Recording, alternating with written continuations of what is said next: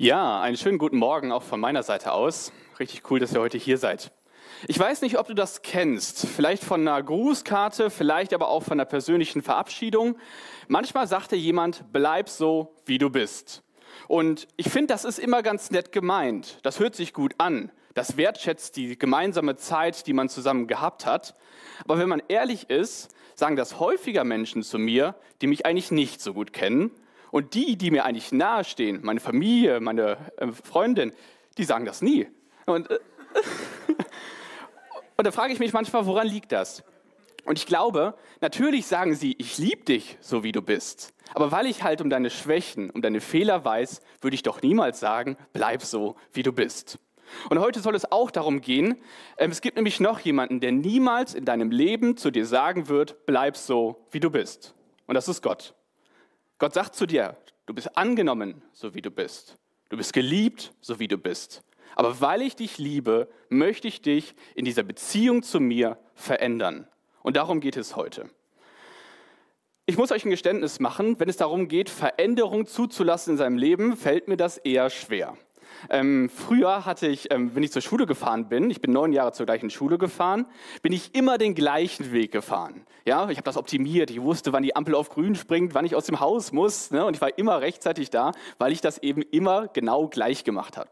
Und ich habe mit einem Freund darüber geredet und der meint so, hä, immer den gleichen Weg, immer zur gleichen Zeit. Ich nehme immer einen anderen Weg, ne? einfach damit ein bisschen Abwechslung und Veränderung da ist. Da habe ich mir gedacht, so viele Wege gibt es ja nicht, aber okay. Ne? Und wir haben dann, als wir 18 waren, einen Persönlichkeitstest mal gemacht. Und da gab es die Kategorie Veränderungsbereitschaft. Und es ging bei 1 los. 1 hieß wenig veränderungsbereit und 99 war sehr veränderungsbereit. Und tatsächlich, er macht den Test und kommt auf einen Wert von über 90 Prozent. Ne? Also er mag Veränderung. Ich mache den gleichen Test und was soll ich sagen? Ich habe einen Punkt gekriegt. Scheinbar fällt mir das schwer. Und ich muss sagen, ich muss auf eine relativ harte Weise in meinem Leben lernen, dass Veränderung zum Leben dazugehört. Und heute, ähm, auch gerade in der Vorbereitung, wurde ich sehr gechallenged, dass Veränderung auch zum christlichen Leben einfach dazugehört. Das Thema heute lautet, reifer Glaube lebt heilig. Und wir sind im Thessalonicher Brief in dem vierten Kapitel angelangt. Heute ist der fünfte Teil. Und da das ein sehr komplexes und großes Thema ist, habe ich heute den Text ein bisschen kondensiert, damit wir ähm, da nicht zu viel durchgehen. 1. Thessalonicher, Kapitel 4, die Verse 1 bis 3 und 7 und 8 wollen wir uns heute anschauen. Ich habe euch das einmal auf der Folie mitgebracht, da könnt ihr es mitlesen. Das ist nach der neuen Genfer Übersetzung. Wenn ihr eine eigene Bibel dabei habt, lest gerne darin mit. Da schreibt Paulus an die Thessalonicher, jetzt noch etwas anderes, Geschwister. Wir haben euch gelehrt, wie ihr leben sollt, um Gott zu gefallen. Und ihr handelt auch danach. Nun bitten wir euch im Namen des Herrn Jesus mit allem Nachdruck, macht darin auch weiter Fortschritte. Ihr kennt ja die Anweisungen, die wir euch im Auftrag des Herrn Jesus gegeben haben. Gott will, dass ihr ein geheiligtes Leben führt. Dazu gehört, dass ihr euch von aller sexuellen Sünde fernhaltet. Und dann ab Vers 7. Gott hat euch dazu berufen, ein geheiligtes Leben zu führen und nicht ein Leben, das von Sünde beschmutzt ist. Wer diese Anweisung missachtet, missachtet daher nicht einen Menschen, sondern den, der euch seinen Heiligen Geist gibt, Gott selbst. Wir haben das die letzten Wochen schon gehört. Ähm, das ist ein Brief, den Paulus mit zwei anderen zusammenschreibt diesmal, nämlich mit Silvanus und ähm, Timotheus. Und Silvanus kennen wir aus der Apostelgeschichte, da heißt der Silas, das ist eines der griechische Name einfach, ist aber die gleiche Person. Und die waren eine relativ kurze Zeit in Thessalonik. Ja, es steht ähm, in der Apostelgeschichte, dass sie nur drei ähm, Sabbata gepredigt haben. Vielleicht waren sie tatsächlich nur drei Wochen da, vielleicht war es ein Ticken mehr, aber relativ schnell kam Widerstand in dieser Stadt auf und sie mussten weiterziehen. Das heißt, diese Gemeinde, die wir jetzt hier sehen, hat ähm, ja schon auch eine theologische ähm, Weiterbildung oder Ausbildung von Paulus gekriegt, aber die war recht kurz. Trotzdem muss sie sehr intensiv gewesen sein, weil wenn wir uns das Kapitel 4 anschauen, dann sehen wir eine hohe Schlagzahl an Thematiken, die er hier auffährt. Und eins davon ist das Thema Heiligung. Das macht es aber so ein bisschen schwierig, diesen Text auszulegen, weil Paulus setzt ja gewisse Dinge bereits voraus, die er sie gelehrt hat. Er sagt ja, und noch etwas anderes so, ach ja, ich wollte es nochmal schnell sagen. Ne? Und dann bam, bam, bam kommen ganz viele Themen hintereinander. Und Paulus steigt hier mit einer Thematik ein, die ziemlich schwerwiegend ist. Er fragt nämlich gleich in Vers 1, wirft er die Frage auf, wem gefalle ich in meinem Leben? Ja, Hier sagt er dann, ähm, dass sie ähm, so leben, dass sie Gott gefallen. Aber es ist ja die Frage, die dahinter steckt. Ich glaube, du und ich, wir leben alle aus irgendeinem Grund, dass wir mit unserem Leben jemandem gefallen wollen. Das können irgendwie die Eltern sein, das kann der Ehepartner sein, das können sein, dass man es den Kindern im Leben recht machen will. Oder wenn du sagst, ich mache ein bisschen Karriere, dann möchtest du, dass es in deinem Leben, dass der Chef irgendwie mit dir zufrieden ist. Vielleicht sagst du auch, naja, diese anderen, die sind mir egal. Ich lebe, um meine Ziele und meine Wünsche in meinem Leben zu verwirklichen. Aber letztendlich lebst du dann für dich selbst. Und das macht manchmal mit uns, glaube ich, in unserem Leben eine gewisse Zerreißprobe. Das ist schwierig, unterschiedlichen Herren im Leben gerecht zu werden. Und Paulus sagt hier bei dieser jungen Gemeinde bereits, dass sie ihre Prioritäten, was das angeht, richtig geordnet haben.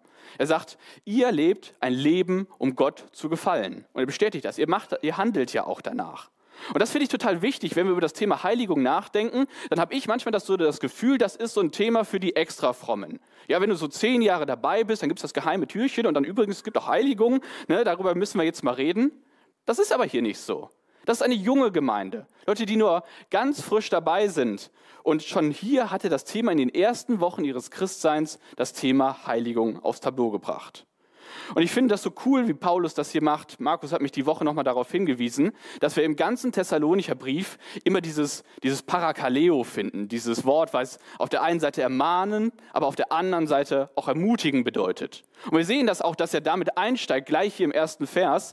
Da geht es darum, dass er auf der einen Seite ermutigt, er sagt ja, ihr handelt ja danach. Ich, ich lehre was, ihr tut es super. Das ähm, ist doch das, das ist reifes christliches Verhalten, was er hier an den Tag legt. Und wir sehen diesen Ermutigungsaspekt direkt hier am Anfang.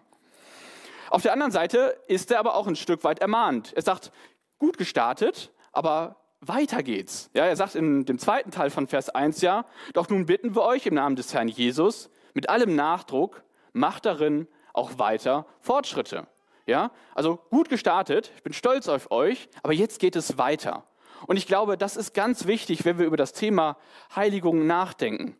Äh, aus irgendeinem Grund, ich weiß nicht warum, vielleicht ist es nur bei mir so, aber dieses Thema ist häufig in christlichen Kreisen negativ besetzt. Das etwas mit Regeln zu tun hat, mit Disziplin, mit Mangel an Freude oder mit ähm, einer besonderen Ernsthaftigkeit. Aber mein Anliegen ist heute, dass wir das nicht nur hören und dass wir das nicht nur verstehen, sondern dass wir wie die Thessalonicher beginnen, danach zu handeln. Weil das macht er in Vers 3 und Vers 7 sehr deutlich. Das hier ist kein Nebenschauplatz christlichen Lebens, sondern hier geht es um den persönlichen Willen Gottes für dein Leben. Ja, er sagt das in Vers 3, dass wir ein geheiligtes Leben führen, das ist der Wille Gottes. Und in Vers 7 ruft das, greift das wieder auf und sagt, Gott hat euch dazu berufen, ein geheiligtes Leben zu führen. Wisst ihr, wir fragen uns in unserem Christsein häufig, was ist meine persönliche Individualberufung? Welchen Job soll ich ergreifen? Welchen Ehepartner soll ich heiraten? Was ist mein nächster Schritt? Und ich glaube, es ist völlig legitim, diese Fragen zu stellen. Aber wir dürfen nicht außer Acht lassen, dass es eine allgemeine Berufung für uns alle, die wir hier sind, gibt. Und die heißt, ein Leben in Heiligung zu leben. Das ist Gottes Wille für dein Leben. Jetzt stellt sich aber die Frage, was ist denn diese Heiligung?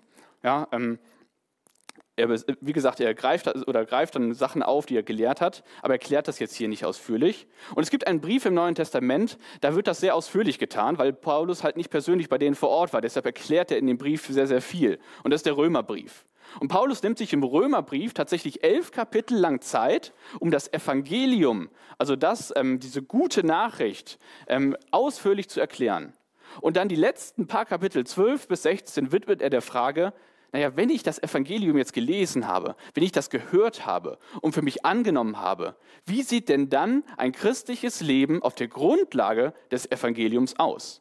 Und da startet Paulus rein und gleich den zweiten Vers in diesem Abschnitt widmet er der Frage, ähm, ja, was Heiligung ist. Und auf diesem Vers aufbauend hat André Töfs eine Definition aufgeschrieben. Ich finde die sehr gut, deswegen möchte ich die euch heute weitergeben.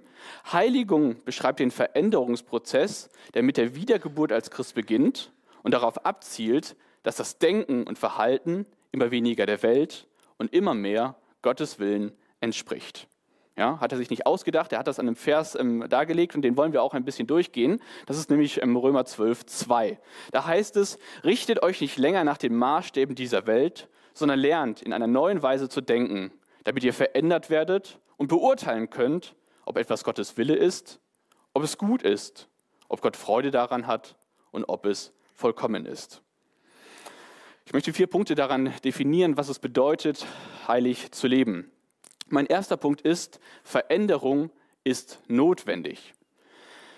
Ich, ist ein, vielleicht ein plakatives Beispiel, aber wenn wir in den Römerbrief reinschauen, dann macht Gott so eine Herzensdiagnose von uns Menschen. Und das Resümee, also nicht wörtlich, aber so inhaltlich, was er zieht, ist, wir Menschen gleichen einer Ruine. Ja, wenn Gott aus einer göttlichen Perspektive auf uns drauf schaut, dann ist da moralisch nichts, wo er sagt, oh, naja, wenn wir ein bisschen Farbe drauf machen, wenn wir da ein bisschen dran arbeiten, ja, dann klappt das wieder. Nee, Gott sagt, müssen wir Kern sanieren. Ne, also da müssen wir an den Grund ran. Ja, da ist so viel drin, was einfach nicht zu meinem Wesen passt. Gott ist ein Wesen, was in dauerhafter Opposition zur Sünde lebt. Und deswegen kann er sich nicht damit zufrieden geben, dass ähm, er sagt, oh, die drei lassen wir mal gerade sein, so ein bisschen besser, okay, aber bitte auch nicht zu viel. Sondern Gott ist das in seinem tiefsten Wesenzug und deswegen sollen auch wir diese Eigenschaft annehmen. Und vielleicht sagst du, naja, das ist aber ein hartes Urteil, was ähm, da im Römerbrief gefällt wird, dass wir, ähm, dass an uns moralisch nichts Gutes ist. Ich möchte euch ein Beispiel geben. Für mich persönlich, ähm, ich finde es schlimm, wenn Leute hinter meinem Rücken über mich reden. Ich finde es auch schlimm, wenn Leute Lügen über mich verbreiten oder wenn sie Dinge dazu nutzen, um Dinge zu ihrem Vorteil zu manipulieren und ich einen Nachteil habe. Finde ich geht gar nicht. Und ich finde, das gehört zu meinem moralischen Wertekompass, dass sowas nicht in Ordnung ist. Aber wisst ihr, was das Frustrierende am Leben ist? Ich ertappe mich regelmäßig dabei, dass ich gegen meinen eigenen Wertekompass verstoße. Auch ich rede hinter dem Rücken anderer Leute schlecht über sie. Auch ich drehe mir manchmal Sachen so, dass mir das besser in den Kram passt. Und dann merke ich, wenn ich es noch nicht mehr schaffe, meinem eigenen Wertemaßstab zu entsprechen, ja, wie groß ist denn dann die Wahrscheinlichkeit, dass ich einem göttlichen Maßstab, einem vollkommenen Maßstab in meinem Leben entspreche? Die Chance ist recht gering. Aber das ist wichtig. Ähm, auch wenn wir diesem Maßstab Gottes nicht gesügen, ist das keine Verurteilung so an sich, dass Gott sagt, mit denen will ich nichts mehr zu tun haben. Gott ist auf der einen Seite heilig, aber auf der anderen Seite absolut liebevoll. Und deswegen sagt er, ich liebe dich. Und ich möchte dieses Problem der Schuld und der Sünde aus deinem Leben entfernen. Ich möchte, ich bin bereit, den Preis zu tragen. Ich bin bereit, ans Kreuz zu gehen und ich bin bereit, die Herrlichkeit, die ich im Himmel habe, aufzugeben. Nicht um meiner Willen, sondern damit du gerettet wirst. Jesus war der, der das Leben lebte, was wir eigentlich nicht leben konnten. Und er ist bereit gewesen, den Tod zu sterben, den wir eigentlich hätten sterben müssen. Und warum? Damit du sein Kind wirst. Und das ist wichtig. Guck mal, ähm, Rechtfertigung ist nicht an Werke geknüpft. Heute geht es nicht darum, dass wir uns irgendwie mehr Gunst, mehr Ansehen, mehr Liebe bei Gott erarbeiten, sondern es geht darum, wie baue ich darauf auf. Und Gnade findet uns nicht in den Momenten unseres Lebens, wo wir moralisch perfekt sind und Gott sagt, oh, ich habe es doch gesehen, in dir steckt doch was Gutes. Nein, Gnade findet uns in den Momenten, wo wir sind. Und deswegen, Gott sagt, ich kaufe dich, auch wenn du nicht alle Latten am Zaun hast. Ja? Ich nehme dich, ich liebe dich. Aber weißt du was? Ähm, weil ich dich liebe, möchte ich dich verändern. Es ändert nichts an deinem Wert. Dein Wert ist definiert worden an einem römischen Holzkreuz vor 2000 Jahren, wo Gott ähm, sich selbst hingegeben hat und seine Liebe bewiesen hat. Aber wisst ihr, es passt einfach nicht zum Wesen Gottes, dass wir Menschen Ruinen bleiben. Und deswegen möchte er uns verändern. In 1. Petrus 1, Vers 16, da heißt es, der, der euch berufen hat, ist heilig. Gut, das haben wir jetzt gesehen. Und darum sollt ihr euch in ein durch und durch geheiligtes Leben führen. Also das Gott ist heilig und deswegen sollen auch wir heilig leben. Wisst ihr, wenn jemand Christ wird, dann sagt die Bibel, dass Gottes Geist in uns wohnt. Und wir lesen gerade als Hauskreis die Apostelgeschichte und mir ist aufgefallen, ich könnte ganz viele Eigenschaften dem Geist Gottes zuschreiben.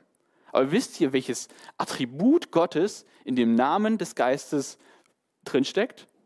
Es ist der Heilige Geist. Und das ist auch seine Aufgabe in uns. Also er hat viel mehr, aber das ist eine Sache, dass wir von innen heraus verändert werden. Das heißt, unser neues Leben soll ein radikaler, ein oppositioneller Gegenentwurf zu unserem alten Leben sein. In dessen Zentrum nicht zehn Gebote stehen, nicht irgendwelche Gemeinderegeln und Gemeindepraktiken, sondern Gott selbst. Und da muss ich sagen, haben wir gerade in unserer christlichen Welt, glaube ich, einen bisschen komisch gefüllten Heiligungsbegriff vor uns. Ja? Ähm, Jesus gibt sich nämlich nicht damit zufrieden, dass wir so ein bisschen heiliger werden, dass wir ein paar Stellschrauben drehen, dass der Zaun mal angestrichen wird, sondern Gott definiert, als Jesus auf der Erde war, relativ klar, was sein Anspruch an uns Menschen ist. Da sagt er in der Bergpredigt, es geht um die Frage, wie heilig müssen wir denn eigentlich sein? In Matthäus 5, Vers 48, ihr sollt vollkommen sein, wie euer Vater im Himmel vollkommen ist. Und da denkst du, okay, also die Latte liegt hoch. Ja? Um mal so eine Metapher aus dem Sport zu bringen, ne? wenn die Disziplin hier heißt Hochsprung, ne? dann sagt Gott nicht, oh, wir legen die mal so hüfthoch an, damit noch ein, zwei drüber können und vielleicht mit ein bisschen Training ist auch noch der Rest schafft. Nein, er legt die gleich auf 100 Meter hoch und sagt, der Maßstab ist klar, Leute. Vollkommen sein, wie euer Vater im Himmel vollkommen ist. Und das, da muss man schlucken, oder? Wisst ihr, das ist eine radikale Absage gegen Religion. Religion definiert sich nämlich darüber, dass Menschen sich Regeln geben und sagen, naja, wenn du dich genug anstrengst, wenn du diszipliniert bist, dann glaube ich, kriegst du das vielleicht in zwei, drei, vier, fünf Christenjahren mal hin, auch das hinzukriegen. Das ist so metaphorisch gesprochen, die Latte so auf Brusthöhe hochlegen, ne, damit man halt mit ein bisschen Training rüberspringen kann.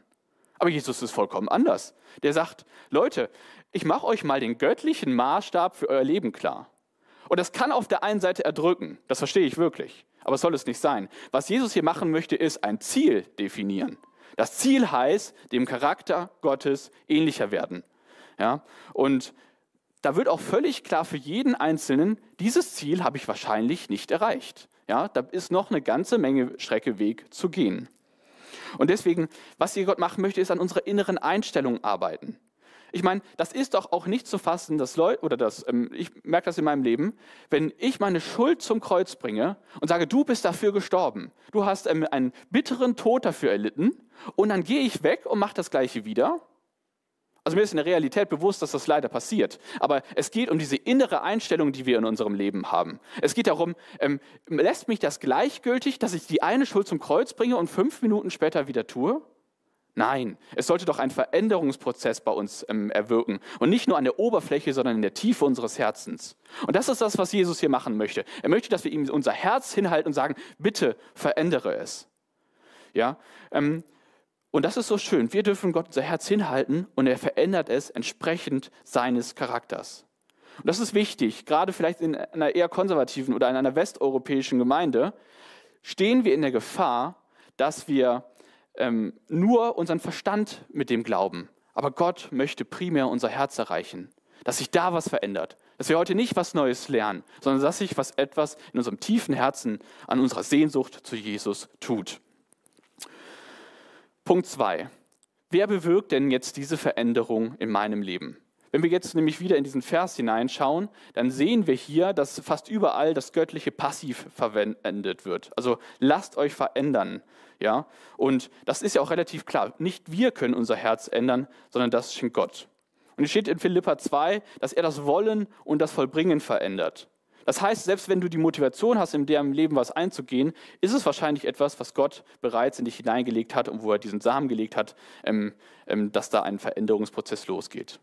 Auf der anderen Seite haben wir aber ganz viele Imperative hier im Text. Ja? Ähm, lernt ähm, oder ja, guckt euch die Verben an. Es gibt ganz viele und das zeigt etwas Aktives. Also es bedeutet, wir müssen uns diesem göttlichen Veränderungsprozess auch zur Verfügung stellen. Und wisst ihr, Gott ist ein Gentleman. Der nimmt nicht einfach dein Herz raus, reißt es raus und sagt, äh, ich mache da jetzt mein Siegel drauf. Ne? Ich verändere den und knete den jetzt so lange, bis er aussieht wie ich. Sondern er sagt, du musst dich zur Verfügung stellen.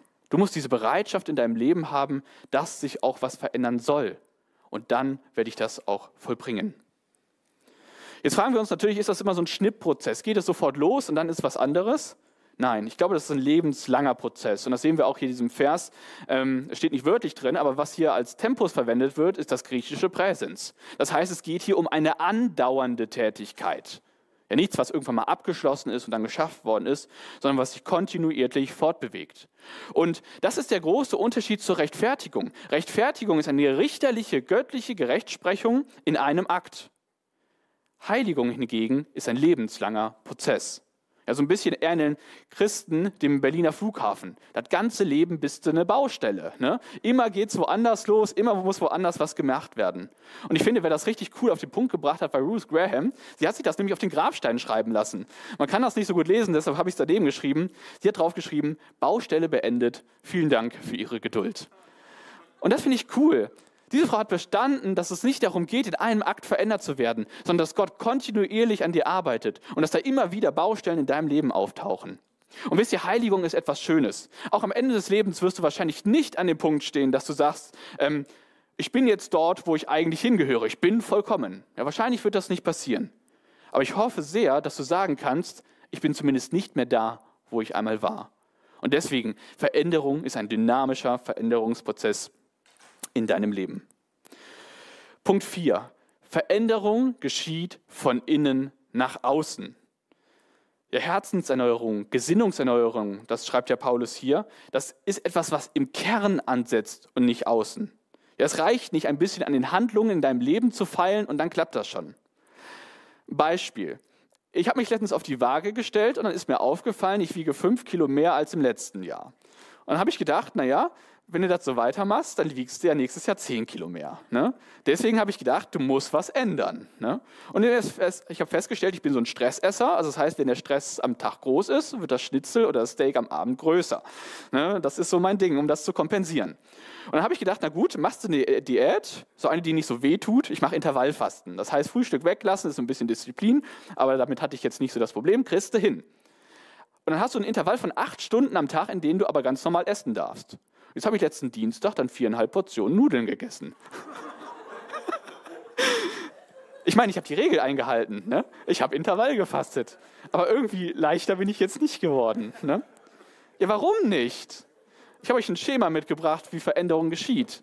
Ja, ich wollte was an meinen Handlungen ändern. Ne? Ich wollte mein Essverhalten anpassen, habe gesagt, fastest du 16 Stunden, isst du 8 Stunden und dann klappt das schon. Ne? Dann wird daraus bestimmt irgendwann eine Gewohnheit und meine Charakterentwicklung ist dann, äh, dass ich mein Gewicht halte. Aber ich esse ja aus Stress heraus. Ne? Habe ich viel Stress, werden die Nudelportionen größer. Und so ist das auch bei Heiligung. Heiligung kann nicht funktionieren, wenn wir an unserer Handlung ansetzen und sagen, naja, jetzt gebe ich mir mal ein bisschen Mühe. Jetzt fange ich mal an, die Leute in meiner Gemeinde ein bisschen mehr zu lieben. Jetzt fange ich mal an zu spenden und ich mache und dies und jenes. Wisst ihr das? das daraus resultieren fromme Menschen. Und Frömmigkeit ist unbiblisch. Das erzieht Heuchler. Wisst ihr warum? Weil das Denken sich nicht verändert. Ja, unsere Handlung wird ein bisschen geshaped. Aber das Innen, in uns drin, das ist genauso wie vorher. Und dann gerätst du in deinem Leben in eine Grenzsituation. Was passiert? Ja, das alte Denken, die, das alte Wollen, die alte Herzenshaltung kommt heraus. Und Jesus sagt, ja Leute, wir müssen tiefer ansetzen. Wir müssen beim Herz ansetzen. Und ich glaube, das ist auch, was wir bei den Thessalonichern sehen, eine tiefe Problematik. Wisst ihr, das sind Leute gewesen, die, sage ich jetzt mal, mit 40 Jahren zum Glauben gekommen sind. Die hatten keine christliche Oma, die ihr Leben lang für sie gebetet hat. Die haben keine Kinderstunde genossen, wo sie irgendwelche biblischen Wahrheiten ähm, gelernt haben. Aber diese Menschen werden mit der Entscheidung, dass sie Christ werden wollen und Jesus nachfolgen wollen, zu einer neuen Kreatur. Erste Generation Christen, gerechtfertigt. Und Paulus muss denen, aber auch den Korinthern schreiben, Leute, es ist keine Option, sonntags in den Gottesdienst zu gehen und unter der Woche zu den Prostituierten. Und wir lesen das und denken, was ist denn los mit denen? Ne? Das ist doch irgendwie klar. Aber der Punkt ist, sie sind in diesem griechischen Denken verhaftet, dass Religion und Spiritualität irgendwas ähm, vom Körper losgelöst ist. Und dass das nichts, was man mit seinem Körper zu tun hat, ähm, damit zu tun hat. Und Paulus sagt, wir müssen tiefer ansetzen. Natürlich sagt er, den hört auf damit. Ne? Das ist eine Handlungsveränderung. Aber er zeigt ihnen auch dieses biblische Ideal von, dass dein Körper ein Tempel ist oder dass, ähm, ähm, wie Ehe eigentlich gedacht ist. Und er möchte damit eine tiefe Erneuerung unseres Denkens bewirken. Und das ist auch bei uns wichtig, wenn wir diesen Text lesen, müssen wir uns fragen, wo muss ich in meinem Denken erneuert werden? Wo reicht es nicht nur, dass ich ein bisschen an der Handlung shape und gucke, dass es irgendwie passt, dass ich im geistlichen Strom der Gemeinde mitschwimmen kann? Wo muss ich vielleicht verändert werden im Hinsicht meines Gottesbildes? Wo muss ich verändert werden, was meine Finanzen angeht? Wo brauche ich ein erneuertes Denken, was meine Arbeit betrifft? Ist es dieses, dieses notwendige Übel, was am Montag beginnt und hoffentlich spätestens am frühen Freitagnachmittag endet? Oder sehe ich da eine göttliche Perspektive drin? Was denkst du über deine Rolle als Vater? Was denkst du über deine Rolle als Mutter? Was denkst du deine, über deine Rolle als Ehemann? Und was denkst du eigentlich über die Leute, die links und rechts heute neben dir sitzen? Ja, das war das Thema von letzter Woche, die Bruderliebe. Hat sich da was in deinem Denken oder nur in deinem Verhalten verändert? Ich glaube, wenn wir in die christliche Welt schauen, das habe ich eben schon angeschnitten, dann gibt es viele Missverständnisse auf dem Weg der Heiligung. Und ich möchte ein paar davon heute noch angehen zum Abschluss. Das erste, was wir gesehen haben, Heiligung hat nichts mit Superfrommsein zu tun. Es geht nicht darum, dass man irgendwie lange dabei sein soll, sondern es geht direkt am Anfang los. Und ich weiß, hier vorne sagen wir häufig Sachen, oh, wir müssen was ändern und sowas. Und das kann auch einen gewissen Druck in unserem Leben auslösen, dass man denkt, na, ich muss die ganze Woche schon plackern und dann kommen die sonntags auch noch und sagen, ja, du musst Sünde rausschmeißen, neue Gedanken reintun, du musst dich um Gottes Willen kümmern. Die biblische Antwort ist, wenn wir in Hebräer 12, Vers 14 schauen, ist, dass wir dringend diesen Vers auswendig lernen müssen. Da heißt es nämlich, jagt dem Frieden mit allem nach und auch der Heiligung, ohne die niemand den Herrn schauen wird. Also Heiligung ist ein dynamischer Nachjageprozess. Es ist kein Status, den man irgendwann mal erreicht. Und eigentlich ist Heiligung etwas super Schönes. Das ist nichts Schlimmes. Es ist, wenn man ehrlich ist, mal so ein bisschen übertreibt, eine Entdeckungsreise des göttlichen Charakters und dass man sich bei Gott Sachen anschaut und sagt, hey, du bist ein rundum glücklicher, ein rundum zufriedener Gott. Und ich möchte diese Charaktereigenschaft mehr und mehr in meinem Leben verwirklichen. Und ich weiß nicht, was dein Gottesbild ist. Aber wenn du sagst, eine Heiligung, das ist eigentlich keine Option für mich, dann glaube ich, muss man anfangen bei dem Gottesbild. Ja, wenn Gott ein weißer Mann mit Rauschebart ist, ja, das will ich auch nicht werden, kann ich gar nicht. Also da fehlt mir der Wagenfuchs zu. Ne? Also ähm, das ist schwierig. Und, aber da müssen wir an unserem Gottesbild arbeiten, dass wir in die Bibel schauen und erkennen, wer er eigentlich ist. Und ich kenne viele Christen, die zum Glauben kommen und ähm, sich ihrer Zerbrochenheit in ihrem Leben bewusst sind. Und mit der Zeit, muss ich sagen, wird das bei mir auch immer mehr. Und zu einem Wunsch von mir in meinem Glaubensleben wird es, dass ich möchte, dass Gott in meinem Leben gewisse Dinge heil macht. Aber je mehr ich über diese Heiligungssache nachdenke, glaube ich, dass Heilung immer nur an der Seite eines heiligen Gottes stattfindet. Er möchte, dass wir seinem Charakter ähnlicher werden. Das ist seine Seelsorgeschule, in die wir reingehen. Und da möchte er in der Tiefe etwas verändern. Und deshalb, wenn du Heilung in deinem Leben möchtest, dann mach dich auf einen Weg der Heiligung oder geh auf diesen Weg. Ein anderer Punkt ist, ich glaube, dass wir häufig Heiligung als ein Set von Regeln verstehen. Ja, deswegen hat es so einen negativen Beigeschmack. Deswegen habe ich auch hier die Sache. Ähm, ich glaube, dass wir, ähm, ob wir das bewusst tun, ob wir das als Gemeinde tun, hoffe ich nicht, aber ich glaube, zumindest ist es bei mir so, dass wir unbewusst ein Idealbild vor uns haben, wie ein heiliger, ein frommer Christ aussieht. Und wir denken in einer gewissen Box. Ja? Ich sag mal, die definiert jetzt unseren Wertekodex. Und die Sachen, die dazugehören, sind zum Beispiel so, ein Christ macht stille Zeit. Ein Christ betet. Oder ein Christ, der spendet auch mindestens mal den Zehnten. Oder, weiß nicht, ähm, äh, zum Beispiel ein Christ arbeitet in der Gemeinde mit. Oder ähm, man hat als Gemeinde ein gewisses Liedgut. Oder ein frommer Christ zeichnet sich dadurch aus, dass er im Hauskreis oder im Gottesdienst was Kluges zu sagen hat. Ja, das sind alles Dinge, die wir bewusst oder unbewusst da rein kommunizieren. Und ich bin in einer Gemeindeform aufgewachsen, da wurde das nicht explizit so gesagt, das muss ich betonen, aber es wurde schon manchmal so gedacht. Da war es so, dass es zum guten Christsein gehört, dass man gerade als Mann einen vernünftigen Job ergreift, um natürlich seine Familie zu versorgen. Und ein Freund von mir, der war sehr, sehr oder ist sehr, sehr intelligent, der hat Jura studiert und der hat alles abgeräumt, was man da so abräumen kann. Und auf halbem Wege hat er ein Buch gelesen, das ist immer gefährlich, Bücher zu lesen. Ähm, er hat das Buch ähm, von ähm, Francis Chan gelesen, Eine vollkommen verrückte Liebe. Und er hat gesagt, ich möchte nicht so weiterleben wie bisher. Ich möchte daraus aussteigen. Und er ist Jugendreferent für eine Missionsorganisation geworden. Aber wisst ihr, was er damit gemacht hat? Er hat etwas getan, er ist aus dieser Box ausgeschieden. Ja? Er ist, hat sich da rauskatapultiert. Und so formell würde man sagen, ein junger Mann, der bereit ist, in den vollzeitlichen Dienst zu gehen, das hätten alle gefeiert. Das haben irgendwie nicht so viele gefeiert. Ne? Gerade die Leute, die ihm nahestehenden, fanden das alle nicht so lustig, dass er das getan hat. Und es gab viele schwere Sachen in seinem Leben, die daraus resultieren. Und da frage ich mich, warum? Weil in dem Buch komische Sachen stehen? Ja, wahrscheinlich eher nicht, sondern dass wir in einem Boxdenken verhaftet sind, weil wir uns vorstellen, so und so hat unser Leben auszusehen. Und es ist immer auch schwierig, wenn dann andere Dinge auf uns zukommen, zum Beispiel in der Kategorie Beten, da sagt der einer, hey, hör mal, Fasten ist auch eine Option. Und du fühlst dich unsicher und denkst dir, oh, das habe ich ja gar nicht in meiner Box drin. Ich bin ja schon länger dabei, aber irgendwie hier Fasten habe ich ja gar nicht darin gesehen. Und das ist schwierig, weil das ist, Boxdenken ist, die Latte runterzuschrauben. Da geht es nicht um den Maßstab, vollkommen zu sein, sondern einem gewissen Ideal oder Bild zu entsprechen. Und dann hast du zwei Möglichkeiten. Entweder du schaffst das, dann wirst du stolz, oder du scheiterst daran und gehst kaputt. Und das sind doch keine coolen Optionen, oder? Ich glaube auch, dass das mit etwas mit unserem Gottesbild macht. So ein Christ wird dazu oder tendiert dazu, dass ähm, Gott für ihn unnahbar, ähm, unberechenbar und sehr, sehr heilig erscheint. Und ich glaube, ähm, damit schafft man auch Angst vor Veränderung, dass man nichts in seinem Leben verändern will, sondern dass es darum geht, eine Norm zu erfüllen. Aber wisst ihr, das hat wenig damit zu tun, einem göttlichen Charakter dynamisch nachzujagen, wie es heißt in Hebräer 12. Ja, es hat wenig damit zu tun, dass ich mir einen ungezähmten Gott anschaue, der manchmal auch Sachen sagen darf, die nicht in meine Box passen. Darum geht es bei Heiligung. Und wisst ihr, ähm, vielleicht ist, ich dachte erst, das wäre ein Generationsding. Ich glaube mittlerweile, dass es davon losgelöst ist.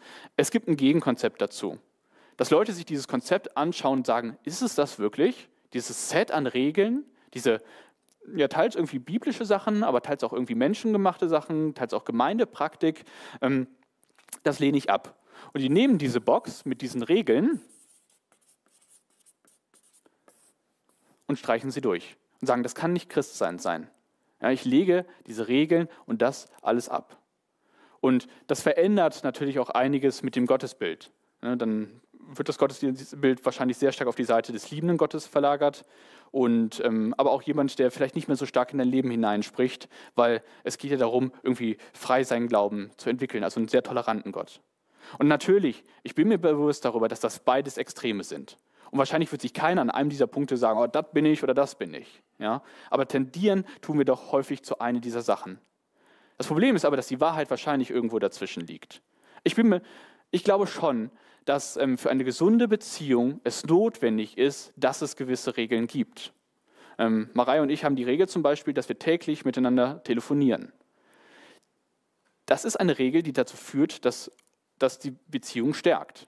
Die Frage ist aber, wie nutze ich diese halbe Stunde, Stunde am Tag? Ja, wenn ich da wütend in den Telefonhörer schnaufe, ne, wird das wahrscheinlich meiner Beziehung nicht förderlich sein. Ja, wenn ich das aber äh, dazu nutze, um, um sich besser kennenzulernen, dann ist es eine Hilfe. Und ich glaube, so ist das hier auch bei Regeln bei Heiligung. Ähm, wir brauchen sie schon ein Stück weit. In Römer 7, Vers 18 heißt es, in meinem Fleisch wohnt nichts Gutes, sagt Paulus. Das heißt, intuitiv komme ich nicht auf die Idee, in der Bibel zu lesen. Intuitiv ähm, ist vielleicht ein ausführliches Fürbittengebet für meine äh, ähm, Geschwister in der Gemeinde nicht so meine oberste Priorität. Intuitiv würde ich gerne mein Geld auch für mich selbst ausgeben. Ja? Also das ist irgendwie so mein Ding. Ne? Trotzdem glaube ich, dass es eine Hilfe sein kann, Regeln, die einen Rahmen schaffen, damit diese fruchtbare Beziehung in der Heiligung möglich ist, geschieht. Ja? Ähm, denn sie sind immer nur das Stützkorsett dafür um Gott in seiner Komplexität, in seiner Vielschichtigkeit und in seinem Charakter immer mehr kennenzulernen. Und deswegen, sie sollen beziehungsstärkend sein. Und was mir in dieser Vorbereitung bewusst ist, in dem Heiligungsthema steckt eine enorme Sehnsucht drin. Mein bester Freund hat ähm, fünf Kinder mittlerweile. Er ist ein halbes Jahr älter als ich, hat fünf Kinder, also der war äh, produktiv. Und ähm, wenn er manchmal über seine Kinder redet, dann hat das auch damit zu tun, dass es auch manchmal anstrengend ist. Also sie sind super cool, die Kinder. Aber seine Rolle als Vater kann ich nur wirklich begrenzt nachempfinden. Ich kann verstehen, dass es anstrengend ist, nachts aufzustehen. Ich kann verstehen, dass es schwierig ist, in einer kleinen Wohnung mit sieben Leuten zu wohnen. Aber das geht alles nur kognitiv.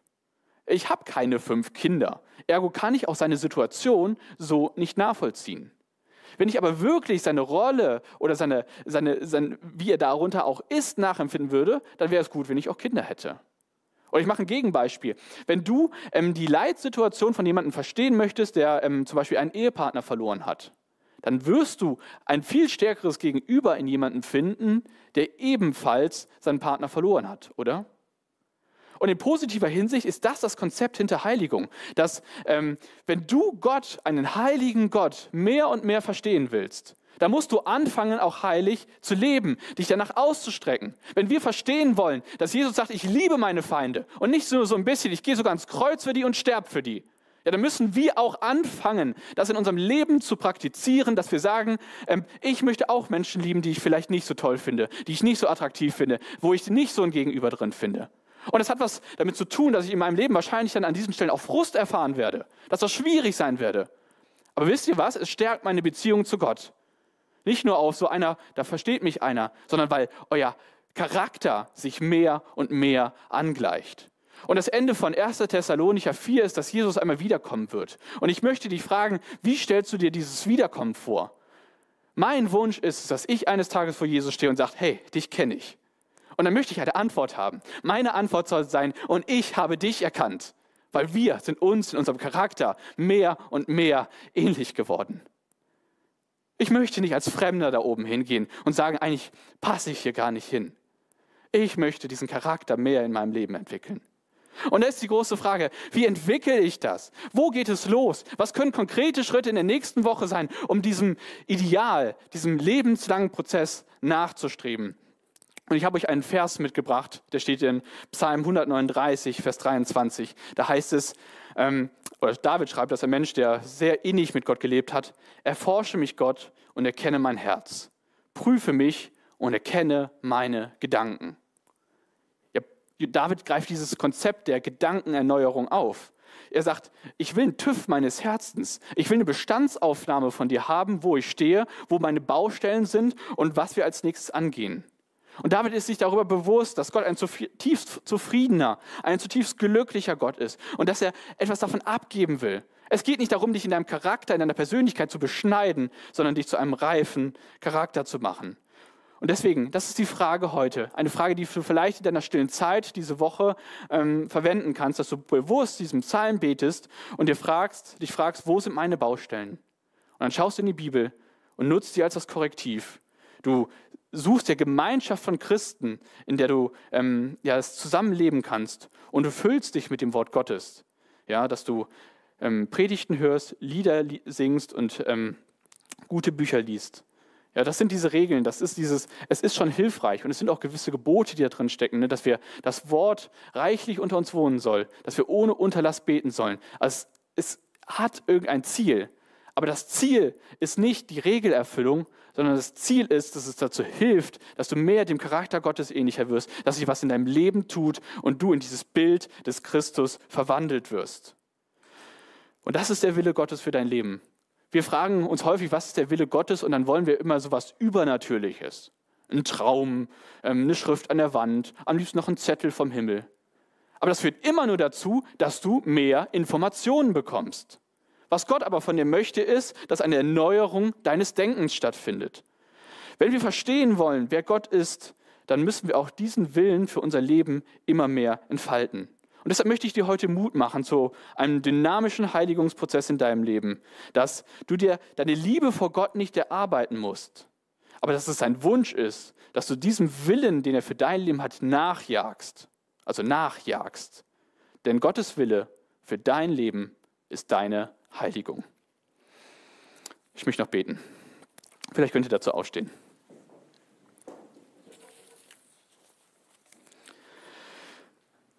Danke, Jesus Christus, dass wir uns unseren Wert und unsere Identität nicht vor dir erarbeiten müssen.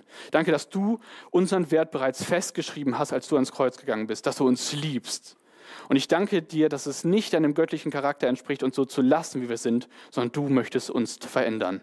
Und ich bitte dich, dass in uns eine neue Leidenschaft dafür entfacht wird, dass wir einen dynamischen Nachjageprozess in unserem Leben starten, wo wir uns anschauen, wo muss unser Denken erneuert werden? Wo müssen wir dir, deinem göttlichen, deinem wunderschönen göttlichen Charakter mehr und mehr ähnlich werden?